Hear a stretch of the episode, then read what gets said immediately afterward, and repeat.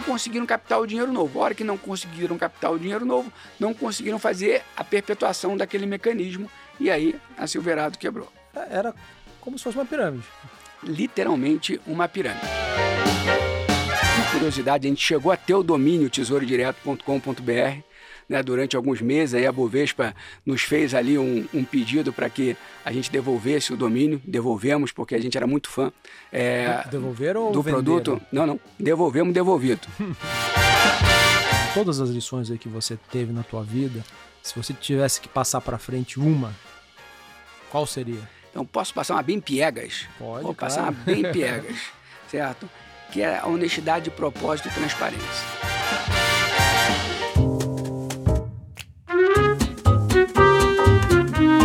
Bom dia, boa tarde ou boa noite. Meu nome é Samuel Ponsoni, eu sou gestor dos fundos da família Selection aqui na XP e esse é mais um episódio do Outliers. E como de praxe, tem aqui do meu lado a Carol Oliveira, que é responsável pela área de análise de fundos da plataforma da XP. E aí, Samuca, tudo bom, gente? Tudo bom? Um prazer estar aqui.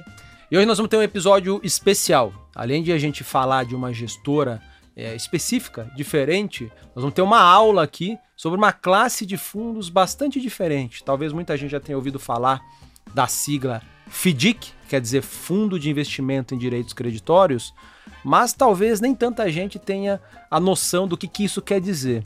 Ah, e para ter esta aula, a gente trouxe o Ricardo Binelli, que é sócio, fundador e gestor da Solis Investimentos. Binelli, obrigado pela presença aqui. Obrigado você, Samuel, Carol. É muito legal a oportunidade que vocês estão dando para a gente poder falar de FDIC. FDIC, é, na nossa visão, é um instrumento transformacional que tem um potencial para contribuir com o crédito no mercado brasileiro de uma maneira super relevante, trazendo um montão de benefício para os investidores. Então, para mim, não só um privilégio poder falar um pouco da Solis, mas poder falar de FDIC também vai ser um prazer. Antes de falar da, dessa aula aqui, né, a gente vai fazer um preâmbulo de, de ter é, é, uma ilustração sobre os principais conceitos de FDICs. Fala antes um pouquinho de você, para o pessoal entender quem é o Binelli no, no, mercado, a tua experiência, não só no mercado financeiro, mas a sua experiência com esse assunto, né, FDICs. Bom, eu sou carioca, né, mais um desses que migrou para São Paulo. Eu migrei um pouco antes, migrei na época da faculdade, vim fazer universidade aqui em São Paulo e comecei a trabalhar no mercado financeiro relativamente cedo, já com 19 anos. Comecei a trabalhar na semana em que foi divulgado o Plano Collor. Né? Então, Nossa assim, senhora. eu trabalhei uma semana, fui mandado para casa de férias, porque teve toda aquela questão é, do bloqueio do, dos cruzados e assim por diante, né? E é, pensando um pouco sobre a minha trajetória, eu acho que ela sempre foi muito marcada por inovação.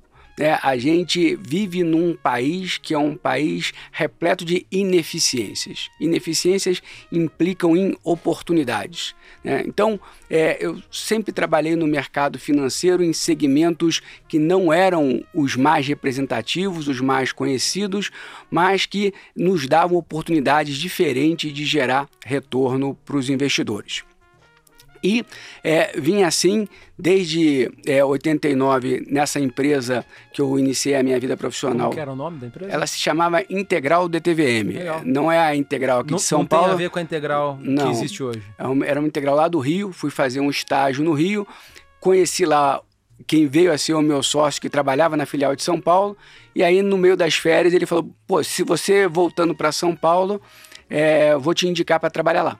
E aí, me apresentou a turma aqui de São Paulo, vim para cá, trabalhamos lá de 89 a 93 e saímos para montar uma primeira empreitada para trabalhar com produtos de investimento incentivado, que é uma coisa que hoje nem existe mais, mas, ou pelo menos não tem mais relevância nenhuma. Naquela época ainda tinha ali várias oportunidades. Até que no ano 2000 a gente montou uma corretora junto, uma DTVM, chamava-se Petra. É, e essa DTVM, tão logo a gente percebeu que ia haver a unificação das bolsas, a gente comprou o título de uma corretora paranaense, porque a gente sabia que em breve ela seria membro da Bovespa também. Né? Então, é, começamos a trabalhar no mercado de corretora, atuando muito mais com a parte de ações, né? coisa que eu estou muito distante atualmente, mas já na Petra, nesse primeiro movimento, a gente começou a trabalhar uma ideia de levar investimento para a pessoa física. Né? Investimento buscando é, oportunidades que a pessoa física não encontrava normalmente. Então, por exemplo, a ideia de usar o fundo garantidor de crédito como proteção foi uma coisa que a gente começou a usar ainda como letras de câmbio nem CDBs eram, né? As financeiras utilizando as letras de câmbio e a gente distribuindo letra de câmbio para o investidor obter um nível de retorno mais interessante. Fomos pioneiros no Tesouro Direto. Uma curiosidade, a gente chegou a ter o domínio tesourodireto.com.br né, durante alguns meses. Aí a Bovespa nos fez ali um, um pedido para que a gente devolvesse o domínio. Devolvemos, porque a gente era muito fã. É, Devolveram do produto. Não, não. Devolvemos devolvido. É, e depois, é, uma outra coisa que a, a gente fazia bem diferente lá, a gente começou a montar carteiras administradas de ações por um valor muito pequeno. A partir de 50 mil reais, você podia ter a sua carteira administrada individualmente. Isso gerou uma, um, um, fato super curioso. Quando os IPOs retomaram ali em 2004 com a Natura, em diversos IPOs, nós éramos quem mais CPFs levávamos para as operações. Caramba. Não éramos quem mais volume levávamos, lógico, né? Só pessoa física, mas éramos aqueles que mais CPFs levavam justamente por causa desse modelo das carteiras administradas. É, e aí começa um embrião do, da nossa ligação com os FDICs, porque a hora que a gente pegou uma carteira administrada e permitiu ela pulverizada, a gente começou a transformar um processo complexo num processo industrial. A gente se aproximou de um tipo de estruturador de FDIC que não tinha interesse em captar dinheiro, ele queria usar o dinheiro dele próprio. Então a gente conseguia montar um produto que remunerava bem, não tinha risco de passivo. Né? E foi aí que, a partir de 2005, a gente se aproximou dos FDICs. Né? O nosso primeiro FDIC ele é de novembro de 2005. Binelli, antes até da gente falar um pouquinho mais é, do mundo dos FDICs e um, até do custodiante, né, gente? Custodiante é aquele prestador de serviço no mundo de fundos de investimento aqui no Brasil que toma conta, né, faz a custódia dos ativos. Mas até antes da gente se aprofundar um pouco mais nesse tema, eu quero saber como é que de uma atividade de bolsa você desembocou para fazer uma gestora que faz a estratégia de FDICs aqui no Brasil? Bom, então lá em 2010 fomos é, é, procurados pela uma das principais fundações é, do Brasil, que já era investidora de um FDIC nosso, e ela chegou e falou: Olha, eu quero, é, vou abrir um processo seletivo para escolher um gestor para montar um fundo exclusivo para a gente para comprar cota de FDIC, apenas cota de FDIC. Vocês querem participar desse processo seletivo? Isso vocês pela Petra ainda. Pela Petra ainda. Uhum. Isso em 2010 para 2011. E aí a gente ganhou aquele mandato, implementamos aquele mandato durante o ano de 2011 e foi uma senhora experiência para nós, para a fundação, desenvolvemos vários processos de crédito, de análise, de monitoramento que a gente já vinha construindo, mas conforme a gente ia recebendo a demanda da fundação, a gente foi adequando, adequando e no final daquele ano, a gente não só conseguiu alocar o nosso mandato, né? a gente tinha um prazo para alocar 100 milhões de reais, alocamos três, quatro meses antes do prazo, batemos o nosso benchmark, eles indicaram a gente como o melhor gestor de crédito terceirizado deles daquele ano. Foi aí que a gente pensou, putz, por que, que a gente não pega essa ideia e faz daqui um produto para levar para os investidores? A ideia de um fundo para comprar cota de FDIC. Então, nesse momento em particular, quando a gente ganhou o mandato daquela fundação, eu assumi a gestão daquele produto. E ali começou a minha vinculação com os FDICs. Então, estamos em 2022, há 12 anos atrás, foi a hora em que eu peguei e me virei completamente para o mercado de FDICs. Mas aí você saiu, se desligou da Petra e foi e fundou a Solis, né? O, o, bichinho do empreendedorismo tocou você nesse momento? Na verdade, o que aconteceu foi o seguinte: é, a gente queria um trabalho mais ativo de gestão. Né? Então, em 2016, a Solis foi montada, mas eu não fui para lá é, num primeiro momento porque eu tinha um acordo de não competição a cumprir. É, então, eu cumpri o meu acordo de não competição, mas a equipe de gestão foi para a Solis e montou a Solis dentro de ideias que a gente já utilizava antes. Né?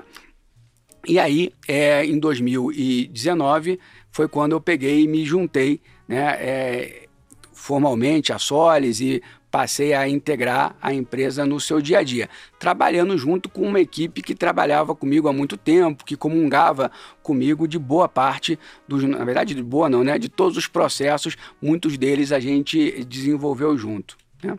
Então a Solis, ela veio para ser uma gestora diferentemente é, é, de outras que acabaram diversificando mais o, o, sua, suas classes de ativos, a gente escolheu o FDIC né, como o nosso instrumento. Não apenas porque a gente entende que é um produto com uma capacidade de entregar uma relação risco-retorno muito, muito, muito atraente, muito interessante para o investidor de renda fixa, mas porque a gente enxerga que tem um pano de fundo né, que é a desbancarização do crédito. Vocês da XP são responsáveis pela desbancarização do investimento. Né? E o que foi a desbancarização do investimento? O investimento concentrado nos bancos era ineficiente em diversos aspectos. Da mesma maneira é o crédito hoje.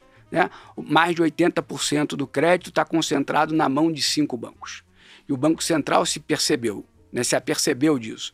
O que a gente entende aqui é que o FDIC ele tem um match, ele casa muito bem com esse processo de desbancarização.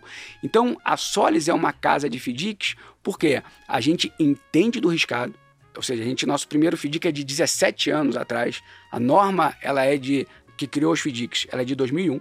Se você olhar na Ambima, os primeiros FDICs são de novembro, dezembro de 2003. O nosso primeiro é de 2005. Então a gente está desde o iníciozinho, a gente acompanhou toda a evolução é, normativa, né? vimos muita coisa dar certo, vimos algumas coisas darem errado, aprendemos com isso tudo e entendemos que agora a gente tem condições de cada vez mais aproximar o investidor desse instrumento que é o FDIC. É, de maneira simples, é, explica para a gente, por favor, o que, que é um FDIC? É assim, acho que a sigla, ok, é fácil, né? Fundo de Investimento em Direitos Creditórios, mas tenta traduzir para a gente o que, que é o, o, o tal do FDIC, é, qual que é o, talvez muita gente já tenha pego aqui o conceito, mas qual que é o objetivo dele, né? Para que eles foram criados lá em 2001? Ah, e, enfim, fala um pouco de, de, grandes números, né? Qual é o tamanho dessa indústria hoje? Vamos, vamos começar pelo apelido dele. Por favor. Né? O FDIC são os fundos de recebíveis. Eu acho que a hora que você chama um FDIC de um fundo de recebível, você aproxima muito o entendimento do conceito. Né? Então vamos imaginar é, uma empresa, né, é uma, eu gosto muito de usar a, o exemplo da produtora de laticínios. E ela vende seus queijos, seus leites, suas manteigas para um universo de supermercados e padarias para receber por aquele, por aquele leite, por aquela manteiga, dali a 90 dias. Vende para o Pão de Açúcar? Vende para o Pão de Açúcar, para a padaria da esquina, né? É, e num determinado momento, ele, laticínio, quer comprar um equipamento novo, ou ele quer expandir de alguma forma a empresa dele, e ele não quer captar esse dinheiro no banco. Porque o banco é caro, porque tomar o, empréstimo. não quer tomar empréstimo. Né? Então o que ele faz? Ele vai pegar esse recebível dele, certo? E vai vender para um fundo de investimento. Então ele tem 100 reais a receber daqui a 90 dias, ele vai vender por 92 para o FDIC. Então o FDIC ele vai se apropriar da diferença entre o valor presente, o valor que ele está pagando por aquele crédito, e por quanto vai ser pago dali a 90 dias pelos diversos supermercados e padarias. Né? Então o que você está fazendo é você está dando crédito, está financiando aquele laticínio através da compra dos recebíveis dele com desconto. Então, esse desconto, a diferença de 92 para 100, é o que vai gerar a remuneração do fundo de investimento. Os investidores vão ganhar daí. O que, que é interessante pra caramba é no FDIC? É que ele é um instrumento de desintermediação. Ele está tirando da operação um intermediário. No caso aqui, os bancos. Se não existisse esse instrumento, até 2001 não existia, a única opção desse, desse, dessa empresa de laticínios, se ela tivesse lá com o caixa apertado, era tomar um empréstimo. Bater no banco e, puxa, me dá aqui um, um, um capital de giro para eu tocar minhas coisas aqui e comprar um equipamento. Fundamentalmente isso, Samuel. A partir de 2001, Ela tem uma opção, tem uma Exatamente. alternativa. É isso aí. Né? E, e mas além da, da alternativa do lado dela, é, por que, que é interessante para ela vender ah, os recebíveis para o FDIC? Veja lá, como produto de desintermediação, ela tirou o banco da jogada. A hora que tirou o banco, ela tirou o custo de observância, né, o custo de fiscalização que os bancos têm na sua estrutura, a carga tributária dos bancos e o desejo dos bancos ganhar dinheiro, que a gente sabe que aqui no Brasil não é pequeno. Né? Então você tirou um, um- um- pedaço do custo que agora vai poder ser barateado para o tomador do recurso, no nosso exemplo para o laticínio, ao mesmo tempo que vai poder ser entregue para o investidor. Você está gerando eficiência nesse processo. Tra- Traduzindo, né, é, a operação de um banco ela, ela é mais cara, fundamentalmente. Não só porque o banco é ganancioso, assim, sem essa visão maniqueísta aqui, assim, tem mais impostos, tem mais o- a regulação do Banco Central, da CVM e tudo mais. Então, é, mais, é muito mais caro de fato e o- os bancos repassam esse custo. Então, quando o laticínio vai, ou laticínio, ou a banca de jornal, ou qualquer empresa vai tomar o, dinheiro, o crédito no banco, acaba arcando com uma boa parte desses custos. O- o- a estrutura de um FDIC tem custos também, mas os custos são muito menores. Muito que isso. menores. Por consequência, o FDIC consegue negociar uma taxa mais barata para esse tomador de crédito. não só mais barato, mas como eu acho que é até mais importante que o preço, Samuel, o crédito chega lá. Muitas vezes, principalmente quando você está falando de pequenas e médias O empresas, banco não quer nem o atender. banco não quer atender. A contabilidade é, não é auditada por uma Big Four, né? A- a- o, a- o lucro da empresa não é um lucrão. Mas veja que interessante. Quando o FDIC comprou o crédito daquele laticínio, ele deixou de correr o risco do laticínio. Porque aí vou dar eu um passinho atrás e tentar não ser técnico. Quando o FDIC vende aquele rece... desculpa, o laticínio vende aquele crédito para o FDIC, o que acontece é a tal da venda definitiva e acabada. Ou seja, a padaria, quando pagar, não paga mais para o laticínio, o laticínio mandar o dinheiro para o FDIC. A padaria manda o dinheiro direto para o FDIC. Uhum. Então, a gente deixa, de, o investidor do FDIC deixa de correr risco de um laticínio para correr risco de uma infinidade de padarias e supermercados. Você está pulverizando o seu risco. E aí a gente tem até um exemplo clássico que foi o FDIC da Parmalat.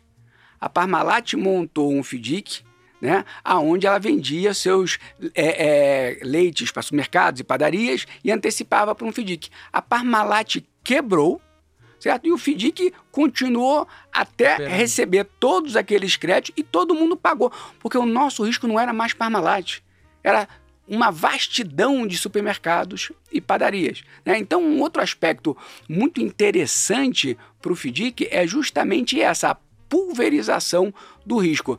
É, um- usando um linguajarzinho mais técnico, a gente deixa de correr o risco do cedente, quem cedeu o crédito, para correr o risco de muitos sacados, O de muitos devedores. É, é- é- é o, é o dono da, dupli- da duplicata, é o dono do recebível. É o laticínio aqui no nosso exemplo. Tá.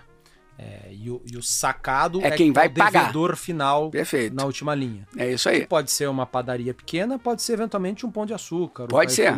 Carrefour. A Exatamente. fornecia para grandes supermercados Perfeito, também. perfeito. Então você vai ter aí os mais diversos é, sacados, mas o fato de você ter uma operação desintermediada, ela melhora os níveis de retorno. O fato de você ter um risco pulverizado melhora muito do lado do risco também. Falando desse instrumento maravilhoso, né? Segundo o Ricardo, é... FDIC, ele é um instrumento, ele é um fundo. E hoje, o que, que é o tamanho desse mercado aqui no Brasil? Então, a- peguei até os números agora de janeiro da, da, da Ambima. 281 bilhões de reais é o patrimônio dos FDICs, um pouco maior do que os fundos imobiliários, que eu também peguei aqui, 213 bilhões em, em janeiro. Né? Então é uma classe é, que vem crescendo bastante. Ano passado, entre as várias classes de fundo, foi uma das que mais cresceu percentualmente falando. E na nossa leitura, esse processo da desbancarização do crédito, ele é um processo irreversível. Ele vai acontecer porque a estrutura anterior, tal qual a do, dos investimentos, era ineficiente. Então, é verdade, é o mercado mais concentrado ainda, com casas muito fortes, mas o Banco Central está sendo muito caprichoso, muito inteligente aonde atuar. Se a gente pegar, por exemplo, a antecipação dos recebíveis de cartão de crédito, né? Até três, quatro anos atrás, você que era um comerciante, só antecipava o seu recebível junto à rede ou junto à Cielo, uhum. né? É, atualmente você pode pegar o teu borderô e fazer o seguinte: olha, eu vou pegar um pedaço dele, eu vou antecipar para Cielo, um pedaço dele eu vou dar em garantia para o meu fornecedor de matérias-primas, um pedaço dele eu vou vender para um FDIC. Então, a hora que você olha isso tudo, você enxerga o quê? As taxas de antecipação desmoronaram, porque se promoveu a competição. E, de novo, não vamos ter mais taxa de antecipação como a gente tinha cinco anos atrás. Então, na nossa leitura, os FDICs vêm crescendo e vão crescer ainda mais com todo esse pano de fundo da agenda BC Hashtag. É, desafio grande aqui, tá? Para você tentar explicar para a gente. Você explicar para pro, pro, os investidores institucionais é fácil. Eu quero ver explicar para o investidor que não está no dia a dia. Legal, vamos é, lá. Alguns conceitos que a gente ouve muito no mundo dos FDICs. A primeira coisa é o conceito de cota sênior versus cota subordinada. São, são, é uma coisa super importante no mundo dos FDICs. Explica pra gente o que, que é isso. Joia. Favor. Vamos de novo pro, pro português e pra, pra, pra gramática para a gente poder entender melhor o conceito. Né? É, quando a gente pega, por exemplo, e para gramática, quando a gente pega e vai pensar que aquele laticínio quer montar o FDIC dele, eu vou querer montar o meu FDIC. Qual é a primeira coisa que ele vai fazer? Ele vai pegar e vai chamar uma empresa de auditoria que vai olhar aqueles recebíveis e vai dizer: olha, 4% das padarias e supermercados não pagam. Na média dos últimos X anos. X anos, você tem uma inadimplência de 4%. Legal. Aí vem então a empresa de rating, de classificação de risco.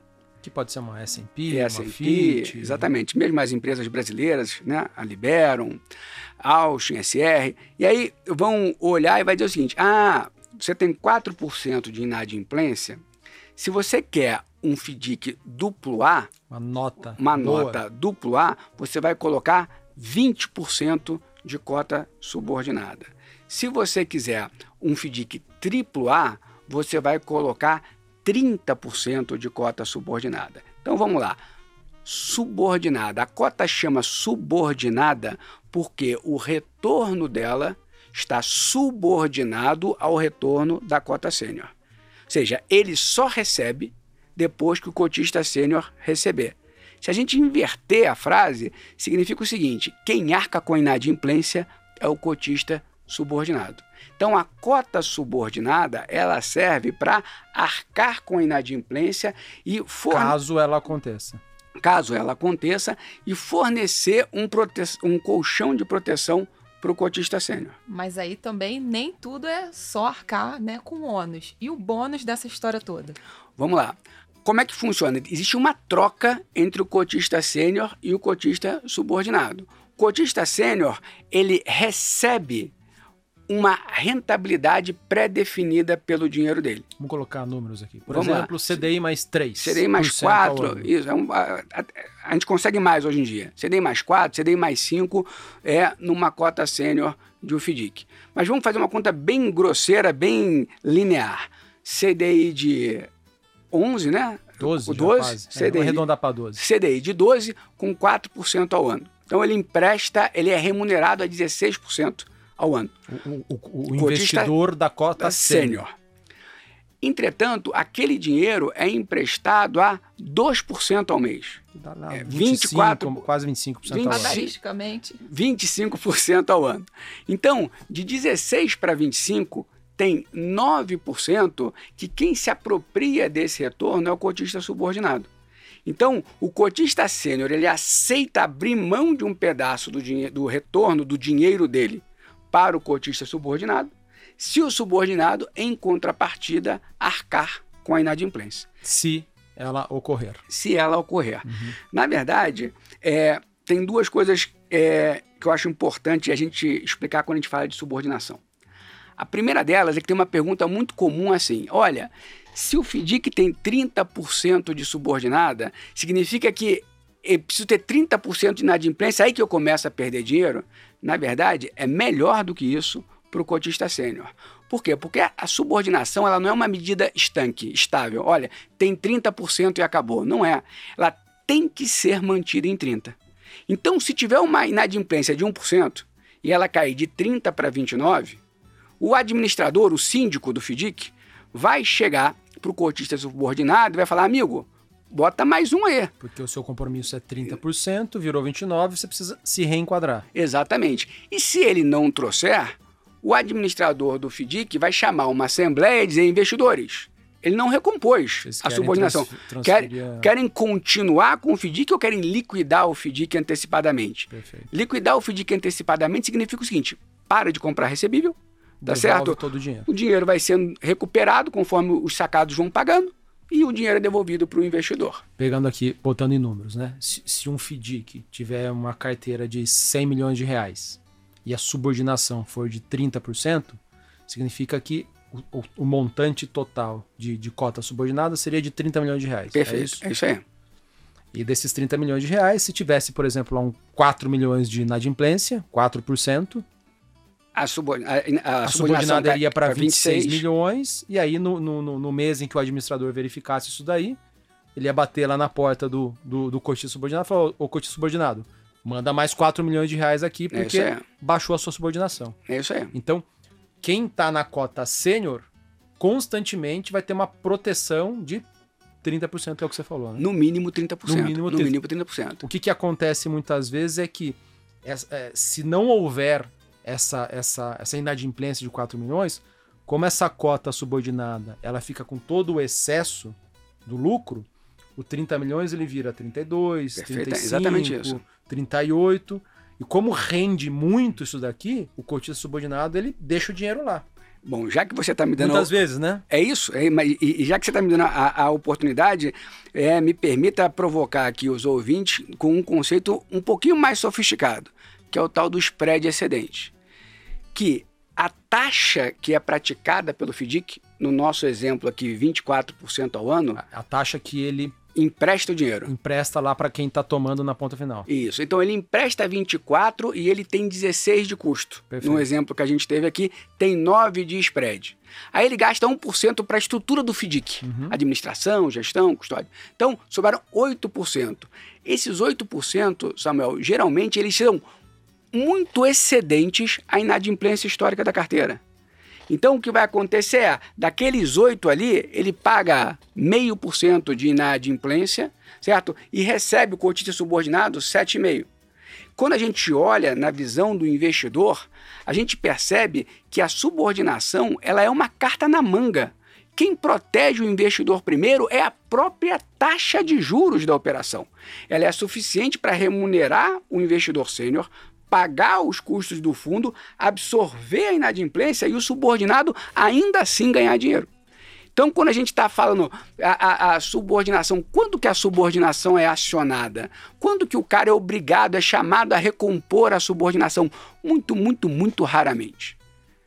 Você olhando a estrutura do fundo, olhando o que, que ele se propõe a fazer, você já consegue saber se aquela taxa de juros está apertada ou folgada para gerar essa proteção toda. É uma Perfeito. coisa que a gente vai olhar. Então, quando você está falando de proteção do FDIC, subordinação é fundamental, é o Quanto mais subordinação, melhor. melhor, é o conceito mais percebido pelo mercado, mas a ideia de que a própria taxa de juros gera proteção é extremamente poderoso no final do dia, na realidade dos fatos. É ela que assume a inadimplência. Quanto maior a taxa com a qual o FDIC empresta na média, melhor.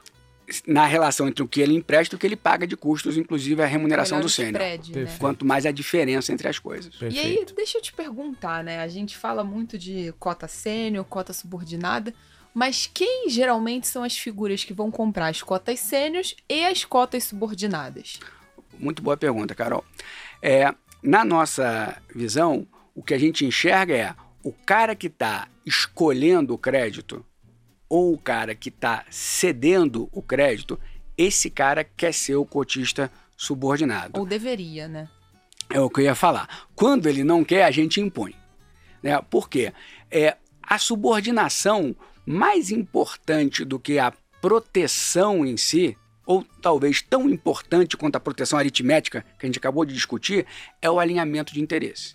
Se o sujeito que escolhe o crédito ou o sujeito que cede o crédito, se esse cara vai ser a primeira perda, ou seja, se ele é o cotista subordinado, vai ele vai ter um alinhamento enorme. Skin in the game, né? É, e, Do mundo de fundos. Exatamente. De é assim, é a maneira de você assegurar um comprometimento com crédito de qualidade dentro da carteira do FDIC. Então, é, geralmente quem escolhe o crédito, bola aquela operação, ele é o subordinado. Muitas vezes é uma, uma instituição que quer ceder uma carteira de crédito. Ela não quer fazer daquilo um negócio. Ela realmente precisa apenas de uma antecipação de dinheiro, então ela só quer ceder. Nessas horas ela nem faz tanta questão de ser o subordinado. Aí nós, investidores, pressionamos para que ela seja, porque você, com isso, garante o alinhamento que a gente está defendendo aqui. Então, na maior parte das vezes, quem escolhe o SED é o subordinado. Entretanto, as pessoas mais especializadas que trafega nesse mundo dos FDICs começa a perceber que, poxa, o retorno da cota subordinada é um retorno porreta. É um retorno interessante pra caramba.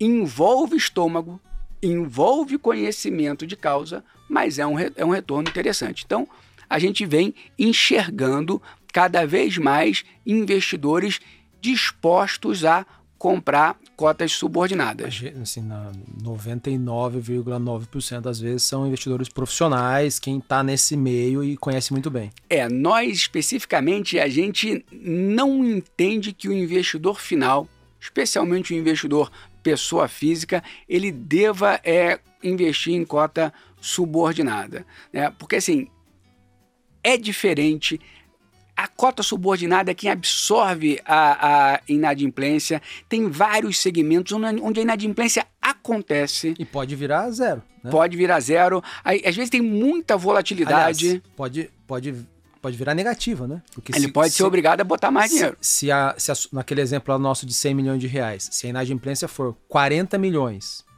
e tinha colocado é, inicialmente 30 milhões só de subordinação, o administrador pode chamar 10 a mais. Ele vai ser chamado a, a, a complementar. É que se por, diferentemente de um fundo alavancado, o que vai acontecer aqui é que se ele não botar, as, aí as cotas sêniores vão perder dinheiro. Elas vão começar a perder dinheiro. Então ele não tem essa obrigação como se tivesse num fundo alavancado, né? É, mas certamente não é o que 99% do investidor brasileiro quer viver, uhum. essa experiência de desembolsar ou ver o retorno dele dar menos 800 do CDI, mais 2 mil do CDI, virar uma volatilidade enorme, ainda que seja para ganhar bastante no final do ano. Né? Acho que o investidor brasileiro ele ainda prefere uma coisa mais tranquila. Então, nos fundos da Solis, aqueles que a gente leva a mercado, a gente compra fundamentalmente cota sênior ou cota mezanino, que é uma cota que fica entre a júnior, a subordinada, perdão, né, e a sênior, mas não é essa primeira perda, né? Aí a gente prefere que o investidor não compre cota júnior diretamente. É, uma outra coisa, que uma outra dúvida, um termo que sempre aparece, né? O conceito de crédito performado versus crédito a performar. Explica pra gente que raio que é isso. Legal. Crédito performado, ele decorre de uma mercadoria já produzida ou de um serviço já prestado. É, então, no nosso exemplo aqui, a empresa produziu leite, entregou na padaria e a padaria se compromete a pagar por aquele leite. A padaria já verificou, ó, ela, ela É, confirmou, já Eu recebi, Exatamente. E, a, E- a mercadoria está tá entregue e tá ok. Exatamente. Então, essa é um recebível performado. Né? É, No caso do serviço, no caso do serviço, olha, eu vou lavar as janelas aqui do teu prédio. Depois que eu lavei as janelas do teu prédio, esse é um teve uma serviço. verificação são- aqui, a empresa que, que, que, que, que teve as janelas eh, lavadas mandou lá um, ó, de fato vieram aqui, lavaram e tá Isso tudo tranquilo. Vou pagar por esse serviço. Tá bom. né? Agora, você vai ter a empresa que tem um contrato aonde eu vou lavar as janelas do seu prédio nos próximos 12 meses, certo? Até março ela já lavou, serviços performados. Tem ainda nove parcelas a, cujo serviço ainda vai ser prestado. Se for prestado, ele vai, ser, vai se tornar um direito de crédito. Então ele é um recebível a performar. Sobre a ótica do risco, o crédito performado é onde você consegue deixar de correr risco cedente para correr risco sacado. Ou seja, eu deixo de correr o risco do laticínio para correr o risco da padaria do supermercado. Va- vamos lá então traduzir. Pe- pegando aqui no, no exemplo do, do- do- de quem produz leite, né? Ou queijo. A- a- a- vamos falar o nome atual. Quem, quem, quem? Paulista, Paulista, sei lá. Batavo, Batavo, que seja, Batavo. A Batavo produz lá leite, requeijão, queijo e entrega lá para a padaria da esquina. É, o crédito performado vão ser as duplicatas referentes aos produtos que já foram entregues para a padaria e a padaria vai pagar daqui 30 dias. Aí a Batavo vai bater lá pro, pro, pra Solis, ó, Solis, eu tenho aqui 100 mil reais em recebíveis, em duplicatas, é, que, que vão ser pagas daqui 30 dias, só mais opção do dinheiro agora. Pô, quanto que você me oferece por esse 100 mil reais? Aí vocês vão oferecer lá aquele precinho camarada, talvez 95 mil reais. perfeito. Seria um desconto grande, né? 5%.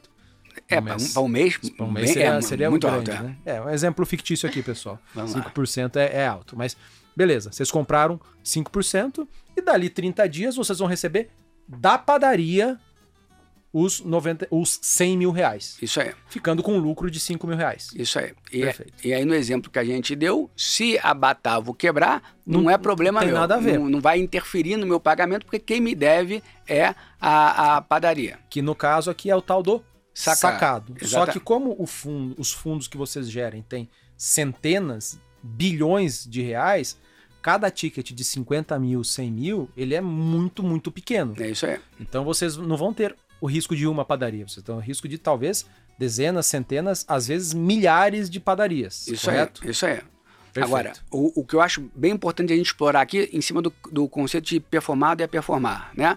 Aquela ideia da venda definitiva e acabada, aqui ela tá clara no caso da, da padaria, né? Meu devedor é a padaria Perfeito. e se o laticínio quebrar, azar é, é assim, o problema não é nosso. Aí tem um outro exemplo. O exemplo da empresa que está limpando os vidros e Não, do- da Batavo ainda. Ah, Aí o outro caso é, a Batavo chega e fala pra você, poxa, além desses 100 mil aqui da padaria lá da esquina, eu tenho, poxa, olha só, olha o meu, meu, meu faturamento aqui dos últimos três anos. Eu vendo, na média, 5 milhões de reais por... Tô inventando números aqui, pessoal. 5 milhões de reais por mês. É, e é uma venda bem sólida, tem, tem, tem baixa volatilidade, não tem sazona- sazonalidade. Poxa, você não quer me antecipar aqui 500 mil reais por, por seis meses? Aí se vocês anteciparem, baseado no que ela vai vender ainda, isso aí. seria o tal do, do crédito crédito a a performar. performar. É É, é mais ou menos isso ou, ou embolei aqui os termos? É mais ou menos isso. Eu acho que no exemplo da empresa que lava a fachada fica mais é, é, fácil de, de você ver. Porque você, É um serviço a ser prestado. ela já contratou, ela tem o contrato. O contrato está assinado dela com a, a dona do prédio. Então existe um cedente, que seria ela, e existe um sacado. Só que naquele período em que ela não prestou o serviço, se por exemplo ela vai à falência, eu não posso cobrar do sacado. Porque o serviço não foi prestado. Muito bom é, essa questão, Samuel. Durante a crise de 2020, é, tem uma vez uma jornalista chegou para mim e falou assim: os FDICs estão com a maior inadimplência histórica. Você não está preocupado, você não sabe o que está acontecendo. Eu falei: a pergunta que você está fazendo é uma pergunta equivocada.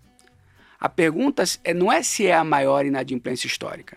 A pergunta é: os FDICs vão dar conta da maior inadimplência histórica? Né? Porque a gente estava vivendo nos momentos mais críticos em termos de interrupção de crédito da nossa história. Sim. Então, você assumir que vai ter uma inadimplência faz parte do é jogo. Óbvio. Exatamente. O importante é entender todo o ferramental que está construído vai proteger o investidor, né? Então, muito importante você colocar que a inadimplência faz parte do jogo. Quando a gente falou de spread excedente, existe a previsão de absorção da inadimplência. Então, vai ter. Você não tem que ir dizer não pode ter inadimplência. Se tiver inadimplência, o produto é ruim. Errado. O produto tem que ter estrutura e taxa de juros suficiente para remunerar todas as partes e absorver a inadimplência. Perfeito. Essa é a pergunta. Tem que ter uma inadimplência controlada. É isso aí. Inadimplência de acordo com o perfil de risco de cada, cada FDIC. É isso aí. Perfeito. É, é, risco ponderado pelo retorno, ou retorno ponderado pelo risco. É isso que a gente vai ver. Vai ter inadimplência. Se eu tenho uma taxa de juros alta, né, eu posso ganhar mais dinheiro num FDIC que tem inadimplência alta se eu tiver uma taxa de juros muito mais alta ainda. Né? Então é isso que a gente tem que olhar. Ricardo, é... alguns anos atrás eu era analista de FDIC há muitos anos atrás. É, e uma coisa que eu sempre falo para o meu time hoje é que FDIC, mais do que avaliar gestor, é avaliar um contrato. E hoje o, o, contrato de um FDIC na minha cabeça é o regulamento. O que, que você pensa dessa afirmação assim? O que, que você o que, você acha que é muito importante você avaliar como mecanismo de proteção de um investidor em um FDIC? Joia. Eu, eu acho que é, é, o FDIC ele chama tanto a nossa atenção, a gente tem todo né, essa, esse envolvimento, esse, esse entendimento, essa aprovação em relação aos FDICs, porque é, ele se diferencia de outros instrumentos quando a gente está falando de governança, é, de entendimento do que você está investindo. Então, tem duas coisas que eu gosto sempre de falar é, é dos FDICs. Né? Quando você está olhando um regulamento, o um contrato, como você colocou, de um fundo, você, primeira coisa que você vai ter lá são tais dos limites de concentração. Certo? Ou seja, quanto que aquele gestor vai poder emprestar para um determinado cedente. E essa definição pragmática, olha, é 10% no maior cedente, 30% nos 10 maiores cedentes, 3% no maior sacado, 10% nos 10 maiores sacados. Esse tipo de entendimento tira a liberalidade do gestor. Então não pode chegar dizer, olha, eu vou com a cara da Carol pra caramba, vou dar para ela 20% do meu patrimônio, se o regulamento diz que é 10. É 10. Certo? Então eu, como investidor, eu estou tomando a minha decisão, eu consigo entender com alguma clareza qual é o tipo de risco de concentração que eu tenho. Acho que já é um ponto super positivo. Um outro item que vai ter no regulamento é o tal do critério de elegibilidade. Olha que nome difícil. Mas o que, que ele está dizendo? O que, que o fundo vai poder comprar? certo? E no FDIC, isso é muito detalhado. E eu acho interessante a gente comparar isso com uma debenture. Às vezes você vai olhar a escritura da debenture e está dizendo o seguinte: a empresa está captando esse dinheiro para reduzir o seu endividamento, otimizar a sua estrutura de capital de giro e fazer eventuais aquisições. E é uma coisa genérica assim. Aí eu me lembro bem de um FDIC do Banco Volkswagen, certo? Onde o Banco Volkswagen cedeu carteiras de financiamento de veículos para um FDIC.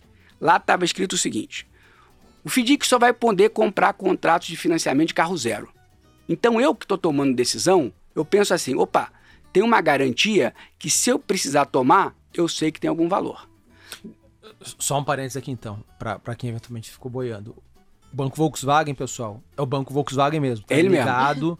à montadora Volkswagen. Isso aí. Todas as montadoras grandes têm bancos Associados. ligadas às suas operações. Isso aí. E aí é. ela, ela financia e os, a compra. bancos financiam a, a, a compra dos, dos carros a prazo. Das pessoas físicas. Isso ou aí. pessoas jurídicas. Então, só para. E, e, e, né, Às a, vezes em 36, 48, 60 meses. Isso aí. Para a gente ir sedimentando o conhecimento, cedente Banco Volkswagen, sacados várias pessoas físicas que financiaram seus veículos ali. Né? Então, tô lá, o FDIC vai comprar, eu, analista, estou decidindo se eu vou comprar aquele FDIC ou não. Então eu estou vendo que na debenture, pô, tem ali umas informações genéricas do que, que a empresa vai fazer. Aqui eu já estou vendo que, bom, é só carro novo. Se por acaso aquela pessoa física não pagar e eu for tomar dela aquele carro para recuperar o meu crédito é um, um, bem que tem algum valor, muito mais do que um carro usado. Uhum. Depois, só valia contrato de financiamento com no mínimo 50% de entrada. Então eu sabia o seguinte, pô, aquele devedor já pagou metade. A propensão de né, dele continuar pagando o resto é muito grande. Depois, só valia contrato de financiamento com no mínimo duas parcelas pagas. Por que isso? Porque quando você tem fraude, é na primeira ou na segunda parcela, depois você percebe. Então, se tem duas parcelas já pagas, eu já sei que meu risco de fraude é Diminui. drasticamente. Depois, só valia devedores com no máximo 70 anos, porque era um fundo de 5 anos e você queria diminuir o risco de devedores morrendo durante a vida do fundo. Então, veja só que ferramental que eu tenho para tomar a decisão. Eu consigo mensurar o meu risco de crédito, na minha maneira de ver, muito mais eficientemente do que quando eu olho, pelo menos, aquela escritura padrão de debênture que eu acabei de comentar. E isso tudo está no tudo regulamento. escrito no regulamento do FDIC. do FDIC. E um último ponto que eu acho assim, talvez o mais poderoso do regulamento, é um negócio chamado evento de avaliação. Evento de avaliação são situações que gatilham a obrigatoriedade do administrador chamar uma assembleia e perguntar para os investidores: querem continuar ou não querem continuar? Ah, o, o, gestor do fundo ou o consultor do fundo fez isso, isso, só que ele descumpriu um item ou um item ficou desenquadrado e aí tô chamando vocês para vocês decidirem o que vocês querem fazer. Exatamente. Então, a gente já falou de um deles que é a inadimplência, ah, desculpa, a subordinação vir abaixo do mínimo e não ser recomposta. Aquela assembleia que a gente comentou chama-se um evento de avaliação. Mas tem, se o rating, a nota do FDIC cair, se porventura o índice de vencidos de 60 dias atingir X%, você pode colocar coisas qualitativas, se a cota subordinada for vendida pelo cedente, pelo originador, aquilo que a gente botou no regulamento. A cota subordinada tem que ser de quem origina o crédito. Se ele vender, aquilo é um evento de avaliação. Por exemplo, uma vez uma empresa de energia elétrica fez um FDIC e existia o FDIC era mais longo do que o prazo de concessão. Então tinha um evento de avaliação. Se a concessão não for renovada, aquilo gera um evento de avaliação, ou seja, os investidores decidirem se querem continuar ou não. O que a gente percebe é que o evento de avaliação ele é muito, muito, muito mais precoce do que o covenant de uma debenture. Geralmente é muito difícil quando um covenant é acionado, aquela debênture não ter que passar por uma renegociação enquanto que o evento de avaliação abre uma porta de saída muito mais rápida. Então, quando a gente está falando de conceitos relacionados à FDIC, eu não consigo deixar de enxergar a governança, né? toda essa descrição detalhada do que pode e o que não pode ser feito que o FDIC traz e muitos outros instrumentos não trazem. Boa. É, Ricardo, até parando para pensar em todo, toda a remuneração, camada de proteção, contrato. Parece, né, ao meu ver, que o FDIC é um excelente instrumento para o investidor. E eu queria saber, você acredita que a indústria de FDICs ela é impactada pelo cenário macroeconômico ou ela é uma indústria que consegue navegar bem independente de qualquer ciclicalidade que o país esteja vivendo? Então, eu, eu gosto muito dessa pergunta é, e não é apenas é, sobre a ótica, é, vamos dizer, da, da qualidade dos FDICs. Né? Eu vou começar por ela, mas eu gostaria de explorar também sobre a ótica do investidor. Porque o, o, o FDIC, a gente, vamos lembrar, né, a, o que, que a gente gosta tanto de FDICs na Solis, uma coisa que sempre marcou muito a minha carreira é vamos resolver ineficiências. Vamos trabalhar as ineficiências. Então, quando a gente pega um mercado de crédito tão concentrado como é no Brasil, quando você tem um acréscimo de, de, de, de crise, né, um, um, momento pior da economia, o que, que os bancos fazem? Tiram o pé. Os bancos ofertam ainda menos crédito, ainda menos para as pequenas e médias empresas. Então, o que eu vejo é assim: a hora que você olha essa característica do nosso mercado é, de crédito e a gente olha tudo que tem é, de não, é, vamos dizer, de empresas carentes de oferta de crédito, eu realmente não enxergo um problema. Eu acho que a, a, a vou responder mais claramente. Eu acho que a indústria dos FDICs ela é extremamente descorrelacionada, certo? Ah, mas e para a, o cotista subordinado que vai ter a inadimplência dele aumentada no momento ruim da economia? É verdade, ele vai ganhar menos dinheiro. Mas geralmente essa coisa de você ter a estrutura alavancada, né, uma quantidade maior de cota sênior, ele está se apropriando de um pedaço daquele retorno da cota sênior. A taxa de juros é suficiente para absorver a inadimplência, mesmo que a inadimplência tenha um crescimento, é, assim, é muito raro você ver um FDIC sendo obrigado a complementar subordinação. Geralmente as estruturas estão montadas inclusive para um estresse de subordinação. Né? Agora, o que eu acho bastante interessante de olhar é do lado do investidor. Porque o investidor brasileiro ele é muito pautado para a seguinte pergunta: tá na hora de entrar na bolsa? Tá na hora de ir para o fundo imobiliário? Tá na hora de ir para uma determinada classe de ativo? E volta e gente recebe essa pergunta. Uhum. Tá na hora de ir para a FDIC? E assim, FDIC ela tem uma visão diferente. Porque a cota do FDIC ela é uma cota que não traz volatilidade para o investidor. As cotas são marcadas pela sua curva de emissão. É um debate, mas as, co as cotas são marcadas pela curva de emissão. Então, o FDIC foi emitido a CDI mais 4, você vai ganhar CDI mais 4 durante toda a vida do FDIC, a menos que tenha uma inadimplência que consuma todas as cotas subordinadas, nenhum evento de avaliação funcione e aí a cota sênior vai ser atingida. Mas você está falando que você está comprando um ativo com um retorno parrudo e volatilidade muito baixa. Ou seja, o FDIC ele é um agregador de Sharp, ele é um agregador de relação risco-retorno. Você vai pegar uma carteira agressiva, você vai colocar FDIC, ele vai derrubar a volatilidade daquela carteira e não vai comprometer o retorno. Você vai pegar uma carteira conservadora, o FDIC vai agregar retorno e não vai trazer volatilidade. Então, o FDIC, na nossa leitura, ele é uma ferramenta de composição de portfólio. Ele tem que estar sempre. Então, não vejo cenário para FDIC. É, mas vocês, como investidores profissionais, é, se deparam com algumas conjunções de ambientes que tornam é, o cenário menos propício para os FDICs darem crédito. Por exemplo, pegando lá é, lá 2012, lá atrás, e 2019, né, final de 2018, 2019. O cenário estava muito benigno, taxas de juros caindo.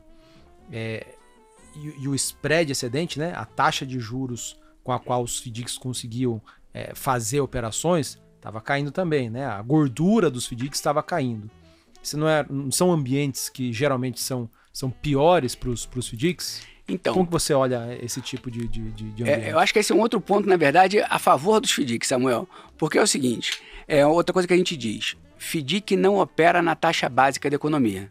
FDIC opera na taxa média da economia. Não é isso? Então, assim, nenhum de nós nenhuma empresa, com exceção da Vale do Rio Doce, da Localiza, né, das grandes empresas, vai captar perto do CDI. Se a gente for pegar um dinheiro emprestado, a gente vai captar, vai, né, o gerente do banco vai nos oferecer com um custo muitas Uma vezes. Taxa camarada de 3, 4, 5% ao mês. Por aí, uhum. não é isso? Né? É, é, quem sabe se você entregar uma boa garantia, uns 2, 2,5% ao mês. Né? E, ou seja, os FDICs eles vão operar nesse nível de taxa. Né? Então, a gente, vamos dizer, eu acho que enquanto o mercado de crédito no Brasil for tão concentrado como ainda é hoje, é a questão da, da a taxa de juros apertar, ela ainda reflete pouco. Os FDICs operam com taxas pré-fixadas, né? principalmente esses que operam com prazo curto é, de recebível. Né? Então, o que, o que, aconteceu na verdade foi que nesses anos eles até ganharam mais dinheiro, talvez nominalmente menos, mas o spread aumentou. Porque veja, ele me pagava CDI mais 4 com uma taxa de 2, ele estava me pagando 6% ao ano. E talvez ele não estivesse emprestando a 2, 2,5 ao mês, mas ele estava emprestando a 1,5. Então ele continuava com uma taxa robusta de originação e o custo que ele tinha do investidor sênior era muito menor. Então, ah, ele está ganhando é, é, 20% ao ano ou 18% ao ano, enquanto hoje ele ganha 30%. Beleza, mas o resto dos aplicadores ganhavam quanto? 6%? 3%, 4%, né? Então, eu não acho que é, hoje quem origina ou toca um FDIC ele tenha vivido um problema é, é, de original fazer o fundo dele dar dinheiro. É, a gente já abordou bastante conceito aqui e vamos continuar falando de mais alguns conceitos, mas eu queria misturar com a gestora e depois a gente falar dos produtos também da Solis. Então, começando aqui, é, antes de, de, de, falar de mais conceitos, quantas pessoas fazem parte da Solis hoje? É, como que vocês estão divididas ali entre as diferentes áreas é, da empresa? Ah, e quanto que vocês têm sob gestão? Maravilha. Vou começar pela última, que é mais fácil. Perfeito. Hoje a gente está chegando aos 7 bilhões é, sob gestão. Somos 30 pessoas na Solis hoje, parte em São Paulo e parte em Fortaleza. Aqui em São Paulo, vamos dizer, fica o pedaço mais fiduciário, em Fortaleza fica o pedaço mais voltado ao crédito especificamente. Né? E quando a gente olha a empresa, a gente tem uma equipe mais dedicada à originação. Eu mesmo atuo muito nisso, identificação de oportunidades para o nosso investimento. Depois Quando a você gente fala originação é, é descobrir gestoras menores, médias de FDICs. Hoje a gente tem tanto esse trabalho da prospecção dos gestores como de originadores também né? Porque a gente tem, além dos fundos que compram cota de FDIC, a gente é gestor de vários FDICs também. E aí a gente vai ter as empresas de, de fomento mercantil, né? Que hoje tem os seus FDICs, hoje, na verdade, já nos últimos 10, 15 anos, assim como a gente tem, a gente tem as fintechs. Então, hoje na Solis, a gente tem a gestão de alguns FDICs de fintechs. Tá bom. Né? Bom, então temos a parte de originação, depois antes de a gente se debruçar no regulamento da empresa, do FDIC, perdão, a gente tem um trabalho muito grande de crédito para entender quem é que está por trás do FDIC. Então, esse um, já é um processo super de crédito mesmo. Né? Aí sim a gente vai se debruçar sobre o regulamento e depois a gente vai se debruçar sobre a carteira em si. Isso tudo antes de investir. E aí, depois de investir, a gente segue com um trabalho muito próximo, muito granular de monitoramento dos FDICs que a gente investe, olhando ao nível do recebível na maior parte dos casos. O Binelli, fala pra gente, assim, do, vocês têm vários fundos disponíveis lá na, na, na Solis. É, quais são os principais fundos de vocês disponíveis aí para os investidores? É, de maneira mais ampla hoje? Bom, o nosso flagship, o fundo mais conhecido é o Solis Antares né? É, ele tem, vai fazer agora em abril 10 anos de vida, né? então 120 meses, é, nunca tivemos um mês negativo, dois meses apenas abaixo do CDI, curiosamente, é, nenhum deles por um problema de crédito, os dois por uma questão de marcação a mercado. Né? Uma vez a, as letras financeiras do Tesouro, agora pouco tempo atrás, que rodaram negativo, e aí o nosso fundo de liquidez rodou negativo, e aí o nosso fundo ficou com retorno abaixo do CDI. E muitas vezes, lá em 2014, a gente comprou um FDIC fora da curva e isso acabou gerando uma marcação a mercado que também penalizou ali o retorno daquele mês. O que, o que ele faz de maneira simplificada? Ele compra vários outros FDICs. Isso aí, ele compra cotas sêniores e mezaninos de FDICs. Hoje a gente investe em 56 FDICs Caramba. diferentes, né, dos mais diversos lastros. A gente tem uma exposição relevante nos FDICs multicedentes e multissacados, que são esses FDICs que compram duplicatas comerciais. A gente já vai falar deles daqui a pouco. É, temos alguma coisa de é, crédito consignado, alguma coisa de FDIC de fintechs, conforme eu falei com vocês, e aí depois tem um pupurri. Aí depois tem. Porque um dos charmes, né, mais um charme do FDIC é justamente o fato de que você consegue criar um FDIC para qualquer direito de crédito. Então, assim, a gente tem FDIC que comprou o pay-per-view do São Paulo, o São Paulo Futebol Clube antecipou um pedaço da receita dele de pay-per-view para um FDIC somos investidores. Tem uma fintech que financia é, é, instaladores de energia solar. Temos um investimento nesse FDIC. Temos uma fintech que financia, antecipa recebíveis é, de microempresários individuais, tal dos MEIs, não bancarizado. Então a cabeleireira é, nem conta bancária tem, ela vende o corte de cabelo dela no cartão, é de uma fintech, que é uma instituição de pagamento, e a fintech antecipa aquele recebível, né, paga à vista para a cabeleireira, vai receber da cliente da cabeleireira dali a um mês, mas antecipa para o FDIC aquele recebível, né? Então você tem uma diversidade enorme, conta de água, né? Tem uma diversidade enorme de créditos.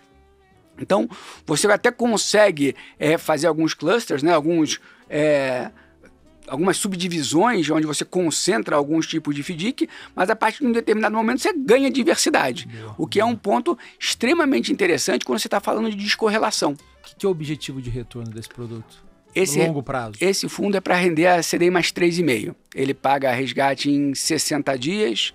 Hoje, é, se você for olhar o nível de subordinação que a gente tem, como a gente mede pelo regulamento, uma média ponderada dos regulamentos na casa de 26% de subordinação, Legal. mas como muitos desses FDICs tradicionalmente mantêm um excesso de subordinação dentro do fundo, nossa subordinação média é quase 40% por regulamento deveria ser 26, mas é aquilo que a gente conversou anteriormente, né? Como, como essa cota subordinada rende bastante, o, o cotista subordinado deixa lá o Mantém dinheiro lá o retorno. bastante. E, então e, a gera uma gordura tal que... A proteção é 40%. É, então é um nível de proteção realmente bastante robusto. Legal. Então, bacana. esse é o, o Antares. Tá. Né? E qual que é o, o outro principal aí? O outro, a gente até lançou recentemente, em parceria com a, com a XP Seguradora, que é o nosso fundo previdenciário. Ele é o Antares Previdenciário. Legal. Né? O que acontece? O que, que são as diferenças? A diferença é a lei, a regra dos previdenciários permite que você tenha um teto de FDICs num fundo, que é de 25%. No máximo 25%. No máximo 25%. Então, o que, que a gente busca? O que, que o FDIC é, é, o que, que a gente tem de modelo de gestão no Antares normalmente? É um fundo de carrego. A gente não opera o FDIC no mercado secundário. E por que, que a gente não faz isso? Porque quando você está falando de FDIC, você não está falando apenas de preço. Você está falando de preço e de estrutura. Por exemplo, o Banco Volkswagen lançou duas séries daquele FDIC, nunca mais lançou. Ou seja, se eu vendesse porque o preço ficou bom, eu não ia conseguir repor. Eu ia conseguir repor a taxa aquela mesma estrutura de proteção que eu descrevi para vocês, eu não ia conseguir repor mais. Quando você fala vender porque o preço ficou bom, significa que se o seu ativo você comprou lá, a CDI mais 4, por exemplo, é, ele é tão bom que alguém no mercado toparia comprá-lo a um ah. preço tal que seria CDI mais 2. Exatamente Para isso. o comprador. Isso aí. Só que se você vendesse, você não ia conseguir repor com a mesma qualidade. É isso aí. Né? Então, é, essa ideia de um fundo de carrego é o que a gente trouxe para o Antares Previdenciário também. Uhum. Então, a ideia do Prev é 25% em FDIC, que a gente tenta operar o mais alocado possível, 50% em ativos de crédito high grade, onde a gente vai fazer hedge, ou seja, a ideia é tentar de fato definir aquela taxa na aquisição e carregar, e 25% em título público. Essa é a ideia do, do PREV. Então, o que a gente está fazendo é tentando trazer um fundo de renda fixa é, com um retorno mais parrudo para quem quer usufruir da, da, do juros sobre juros. Né, ao, ao longo do tempo, que nos parece um interesse do, de um formador de poupança de longo prazo. E o que é a expectativa de entrega de retornos em janelas de 12, 24 meses para esse produto? Esse a gente está é, é, tá mirando CDI mais 2, é, muito em virtude da, da componente de liquidez que a gente tem que carregar. Ele é 30 dias, é, na verdade 22 dias úteis, né? 32 dias de resgate e é, um, é para qualificado também. E além desse, a gente montou um fundo com a mesma característica, só que aí só de FDIC, que é o Antares Institucional, que é um fundo que a gente vem conversando com as fundações, que tem mostrado apetite para esse lastro. Então a gente montou há, seis meses atrás, acabou de divulgar a primeira lâmina. A ideia dele é dar IPCA mais 5,5. E aí, diferentemente do, dos outros, a gente buscou várias características que as fundações é, têm nas suas políticas de investimento, níveis mínimos de rating, e, e viemos trazendo para cá, além da aderência aos normativos das fundações mesmo, que a gente teve que colocar aqui. Então, esses são os fundos hoje onde a gente é, é, mais vem trabalhando a distribuição. A gente tem uma carta na manga, que a gente chama de Antares Light, que é um fundo que só compra cota sênior. E por que, que a gente diz que é uma carta na manga? Porque, ao que tudo indica, a gente vai ter uma revisão da norma. Na verdade, a CVM já fez a audiência pública e o investidor pessoa física, público em geral, vai comprar, vai poder comprar FDIC, desde que os FDICs obedeçam algumas características, entre elas ser apenas cota sênior. Né? Então o Antares Light ele é um fundo que a gente, ele já existe há quase dois anos e a ideia é que quando a norma nova vier, a gente esteja com o veículo pronto para oferecer para o público em geral. Tem um caso na história aqui recente de FDICs que marcou bastante a indústria de fundos, né? Que foi o caso de FDIC Silverado, meados lá de 15, 2016, e que foi fruto de uma fraude. Foi grande, impactou uma série de investidores. É, e aí eu queria te perguntar, Ricardo, o que, que aconteceu nesse caso e o que, que a legislação evoluiu até para proteger os investidores desses casos de fraude? Então, é, eu, eu acho muito legal, muito importante a gente falar do Silverado sobre várias óticas. Né? Eu acho que a, a, primeira delas é a gente é, é, colocar que assim o time que está hoje na Solis foi um dos times que primeiro ou que melhor identificou o problema do Silverado, porque isso lá no final de 2015, começo de 2016, é esse os gestores da Silverado oferece, quiseram migrar o fundo para a gestão, desculpa, para a administração lá do Banco Petra. Né? E toda vez que algum FDIC montado é, ia ser levado para lá, nós da gestora éramos chamados para fazer o processo de screening, justamente para olhar no detalhe o que tinha naquela carteira. E assim, algumas coisas chamaram a atenção da gente muito rapidamente. Primeiro, uma enorme concentração nos cedentes. Esses FDICs que é, operam com duplicata, operam com recebíveis comerciais, eles tradicionalmente são muito diversificados. Muitos, são assim, centenas de cedentes, milhares de sacados. Lá você tinha 82% da carteira em nove cedentes. E quando você olhava, os nove cedentes tinham uma figura, um senhor, certo? Que se relacionava com os nove. Aí você debruçava para entender, deixa eu ver quem é esse cedente aqui a empresa usava o escritório virtual, ou seja, ninguém tinha uma sede, todo mundo ia usar um escritório virtual. Depois. E, e assim, não era a pandemia, né? Exatamente, é, exatamente. 2015, 16. não era home Mundo analógico ainda. É. é. É, talvez por isso que nenhuma das empresas tinha site. Nenhuma das empresas, além de não ter escritório, não tinha site capital social chumbrega, capital social de dois mil reais, quinhentos reais, dez mil reais, só que fazendo negócios de dezenas de milhões com a Petrobras, com a Vale do Rio Doce, com a Pão de Açúcar, com a Chocolate Garoto. E você falava com, a, com o Grupo Sangalban, falava... Supostamente fazendo operações com essas empresas. Só que essas empresas, aí tem um, um, um detalhezinho, eu vou, eu vou falar, mas o ouvinte não se preocupa com isso.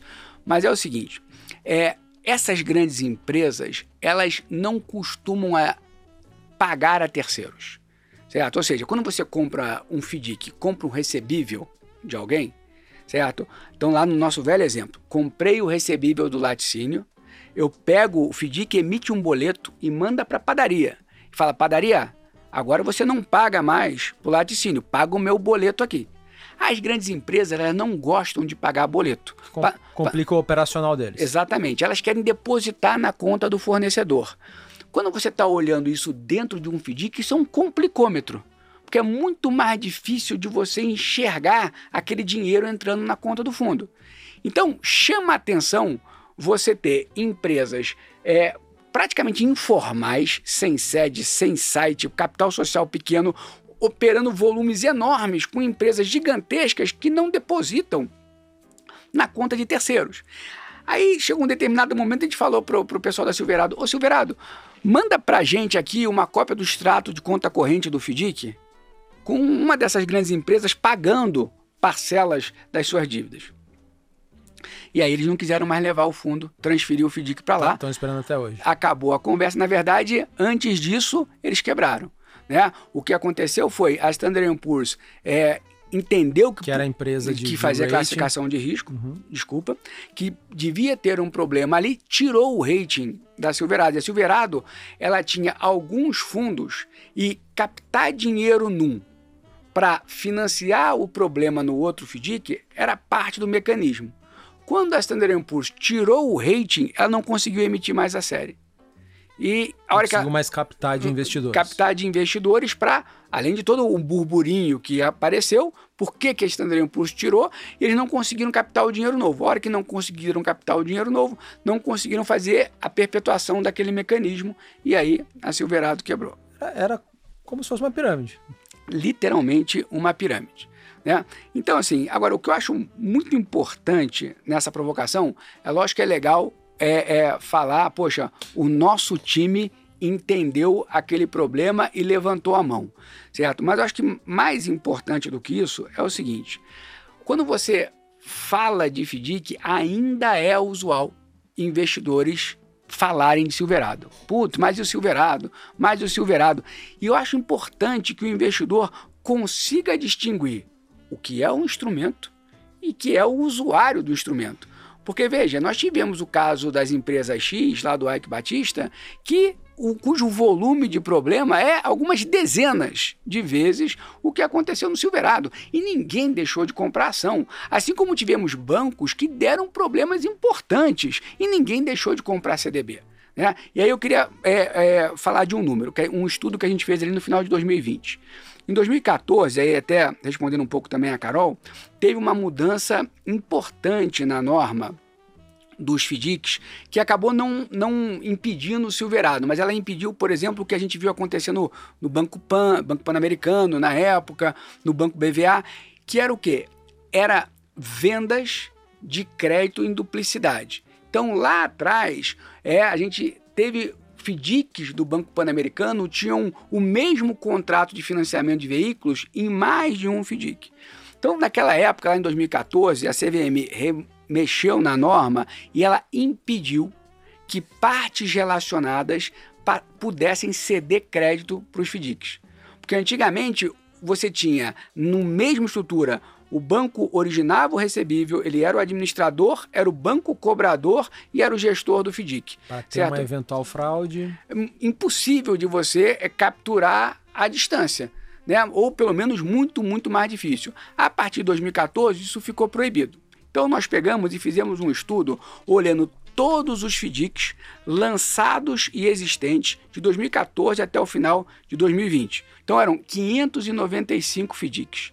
143 bilhões de reais. Então imagine o seguinte: você comprou todo aquele universo, 143 bilhões de reais. Você teve todos os problemas existentes. Você perdeu 0,68% do, do que você investiu. Qual foi o retorno é, médio desses FDICs durante aquele intervalo de tempo?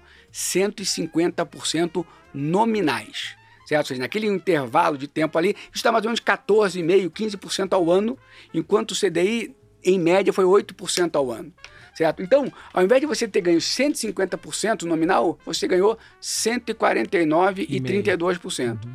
Certo? Ou seja, o impacto é desprezível seja, e olha que o Silverado está aqui dentro, né? Ou seja, e a pandemia também está aqui dentro, porque foi no final de 2020. Uhum. Ou seja, o FDIC como instrumento para segurar problema de inadimplência, ele é muito poderoso, muito poderoso. Então, assim, o que eu acho muito importante é que as pessoas comecem a pensar no poder do instrumento e desvinculem do nome, né? Porque ali deu um problema, mas acontece, né? Tem gente mal do mal em tudo quanto é segmento, certo? Não dá para gente é, queimar um produto tão poderoso, tão inteligente, né, por causa de um caso como esse. Eu queria que você pegasse das principais exposições aí da, da, da, do Antares, né, que, que é o veículo maior e mais amplo hoje, é, eu queria que você é, nominasse para a gente as principais exposições, mas tentando explicar. É, a, gente, a, gente, falou muito aqui de, do tal do multicedente, multisacado, talvez muitos já tenham pego aqui o conceito, mas é, qual, qual tem algum fundo multicedente, multisacado que seja mais, entre aspas, famoso aí, que, que, que, as pessoas, se você falar o nome, as pessoas vão, vão saber, vão, vão, vão entender? Olha, o, o, vamos lá, o multicedente multisacado, ele é um, ele foi um instrumento que o empresário de factoring das antigas, certo, passou a utilizar para fazer as operações dele. Ou seja, você tinha um sujeito lá na empresa dele que comprava duplicatas do laticínio, uhum. certo? Só que por um, uma característica é, é, própria desse tipo de empresário, ele nunca vai dar dinheiro para um laticínio só, por mais que tenha 500 padarias e supermercados embaixo do laticínio ele vai sempre fazer isso de uma maneira diversificada. Esse é o modelo do fomento mercantil. Então ele vai ter laticínios, mas ele também vai ter gente do setor de tecelagem, gente do setor de alimentos, gente do setor de serviço de transporte, gente do comércio. Então ele tem diversos sedentes certo? E cada um desses sedentes tem diversos sacados. Então, ele opera com multicedentes, com multi é, múltiplos sedentes e com múltiplos sacados. Ele não tem uma concentração específica num sedente ou num sacado só. Por isso o nome multissedente, multisacado. Eu vejo que na lâmina de vocês lá, o, um dos que aparece com, com, exposição grande também é o FDIC de crédito consignado. Isso aí. Consegue explicar para a gente? Vamos Talvez lá. pegando algum exemplo nominal. Crédito consignado é o, o crédito com desconto em folha. Né? Ou seja, vamos pegar o INSS, né? ou seja, os aposentados brasileiros recebem do INSS o seu salário. A lei permite que ele pegue um percentual daquele da, daquela do salário dele e ele possa comprometer com o pagamento de uma parcela de um empréstimo. Então vamos lá, ele pega 10 mil emprestados que vai ter uma parcela mensal de 300 reais. Então, todo mês, ao invés de receber, por exemplo, 2 mil, que é a aposentadoria dele, ele vai receber 1.700. Então, o banco que originou aqueles empréstimos cede aqueles empréstimos para o FDIC. Então, o FDIC é que vai receber do INSS, na verdade, daquelas pessoas, a partir do desconto da aposentadoria deles. Então, o pessoal da Angá que é uma outra gestora, se especializou nessa parte de empréstimo consignado, mais para a parte de forças armadas, né, militares. Então, eles têm alguns FDICs que nós somos parceiros de investimento, investimos algum tempo com eles. Acho que o último exemplo aqui que eu anotei é o FDIC de recebíveis de cartão. Você poderia dar um exemplo para gente? Que tem também na carteira do Dantares? Aqui tem uma, uma, uma diversidade, você tem diversas possibilidades. Mas uma é, é, frequente é o lojista, certo? Que vende é, parcelado no cartão de crédito e ele quer receber à vista. Então, eu, olha, eu o Samuel comprou aqui uma máquina fotográfica, nem existe mais isso, né? Comprou aqui um celular em 10 parcelas.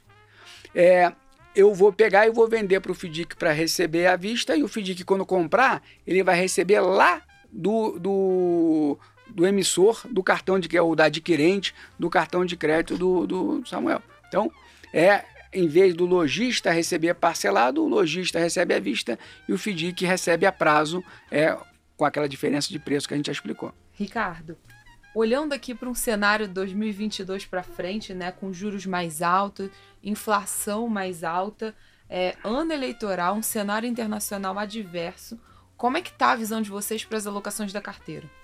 Na verdade, Carol, é, muda muito pouco e, em relação ao que era no pré-crise. Conforme a gente colocou, o FDIC ele é descorrelacionado, é descorrelacionado tanto no que diz respeito a gente ter a proteção da cota subordinada, como outro aspecto super interessante é assim, tem FDIC de tudo quanto é setor. Né? Então você consegue ter uma diversificação e muitos setores que têm crédito em FDIC não têm crédito corporativo.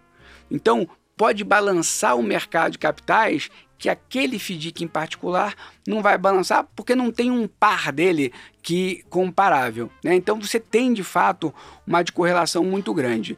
É, o que a gente tem feito, vou dizer para você, é olhando menos a crise e olhando até um outro aspecto que não está na pergunta. Com o fechamento dos spreads de crédito, a gente vem vendo a, vem vindo, olhando, acompanhando um aumento na demanda por FDICs. Né? Isso vem acontecendo de uma maneira ampla. E aí a gente começa a enxergar alguns movimentos aonde emissores estão, um, apertando a remuneração que estão oferecendo para os investidores. Dois, flexibilizando demais o regulamento. Três, diminuindo a subordinação. Então, o que eu acho que a gente está mais de olho nesse momento é um pouco dessas, em, dado o sucesso dos FDICs, as operações que estão vindo mais flexíveis, mais flexíveis em alavancagem, mais flexíveis em regulamento. Muitas tem aparecido bastante regulamento aonde quando a gente vai entrar nos critérios de elegibilidade, lembra o que, que o FDIC pode comprar? Ele pode comprar de tudo. Não, não pode comprar de tudo. Qual é a tua especialidade? É desconto de duplicata? Então é desconto de duplicata. Eu não quero financiar com garantia real para três anos.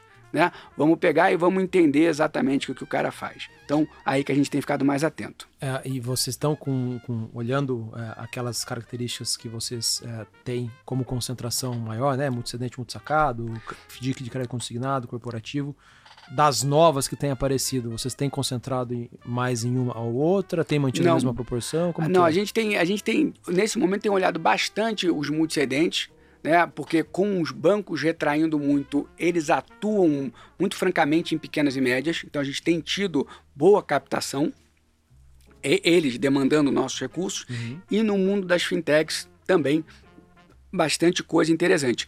O que a gente coloca é tem que ter spread, ou seja, aquela taxa de juros capaz de absorver a inadimplência, remunerar todo mundo.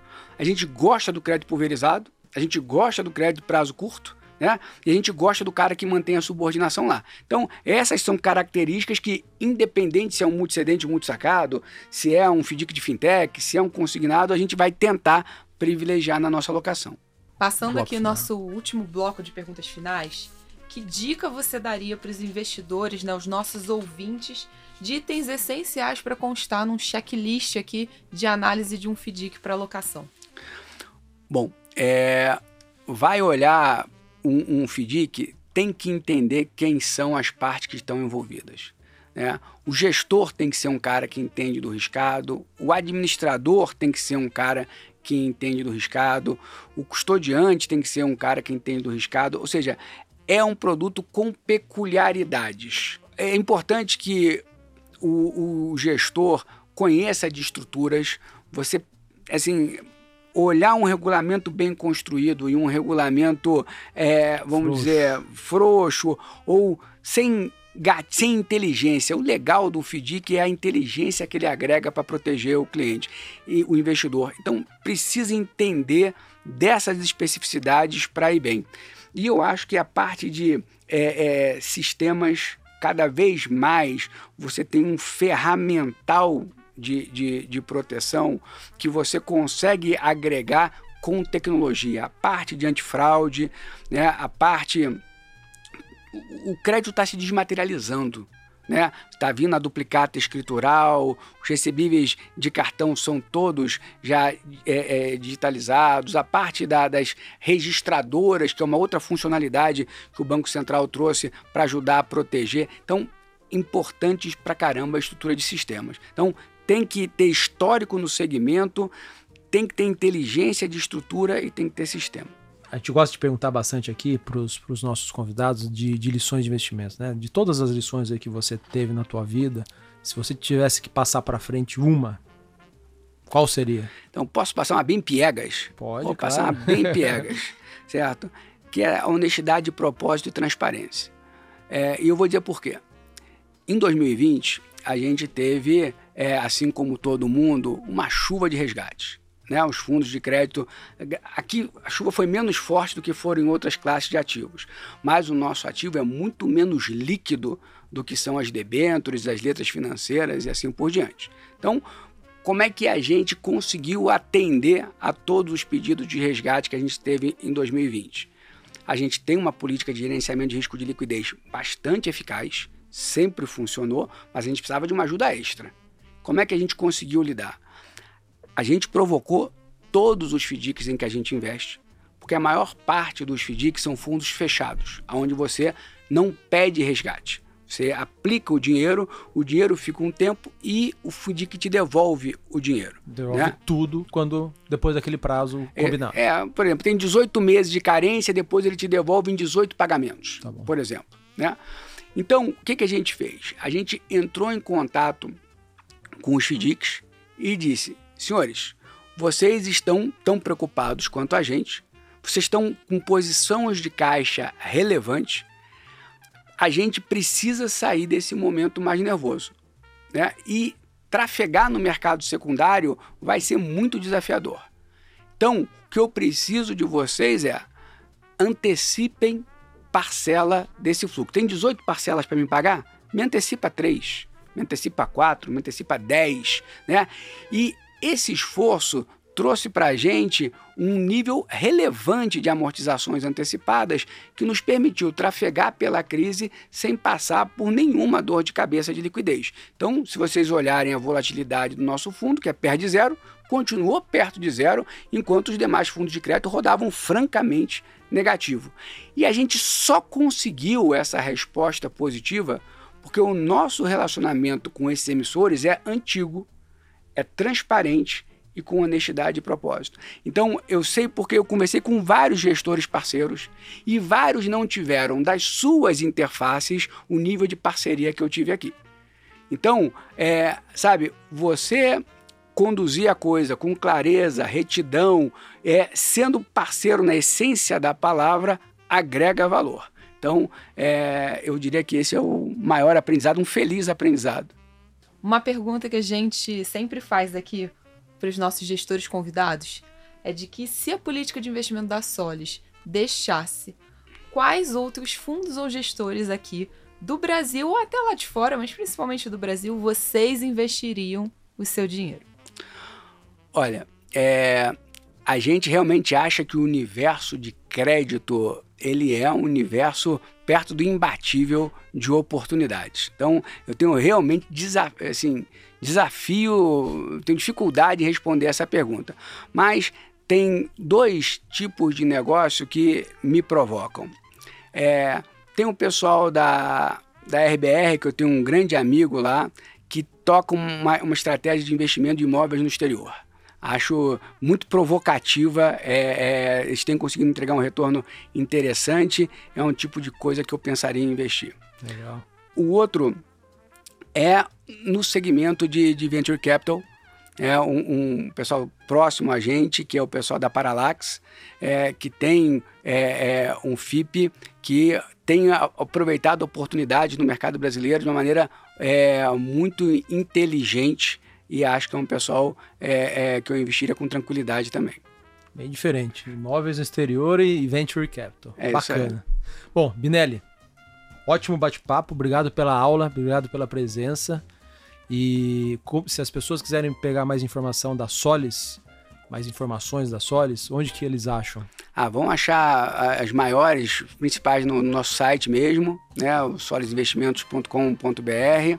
A gente também tem, é, um, tem buscado ser bastante ativos no, no LinkedIn, tanto Legal. a Solis como eu pessoalmente, é, falando bastante de FDIC. Então, estamos à disposição. Show de bola. Bom, Maravilha. Obrigado, obrigado pela presença. Obrigado a vocês, obrigado pela oportunidade. Um Falamos a beça, mas eu acho que a gente falou de um instrumento muito interessante, muito provocativo, que é o FDIC. É isso aí. pessoal, nos procurem nas redes também. Eu tô lá como samuel.ponsone no, no Instagram. Carol? Eu tô como arroba RSO Carolina. E é isso, pessoal. Vemos vocês na próxima. Um abraço.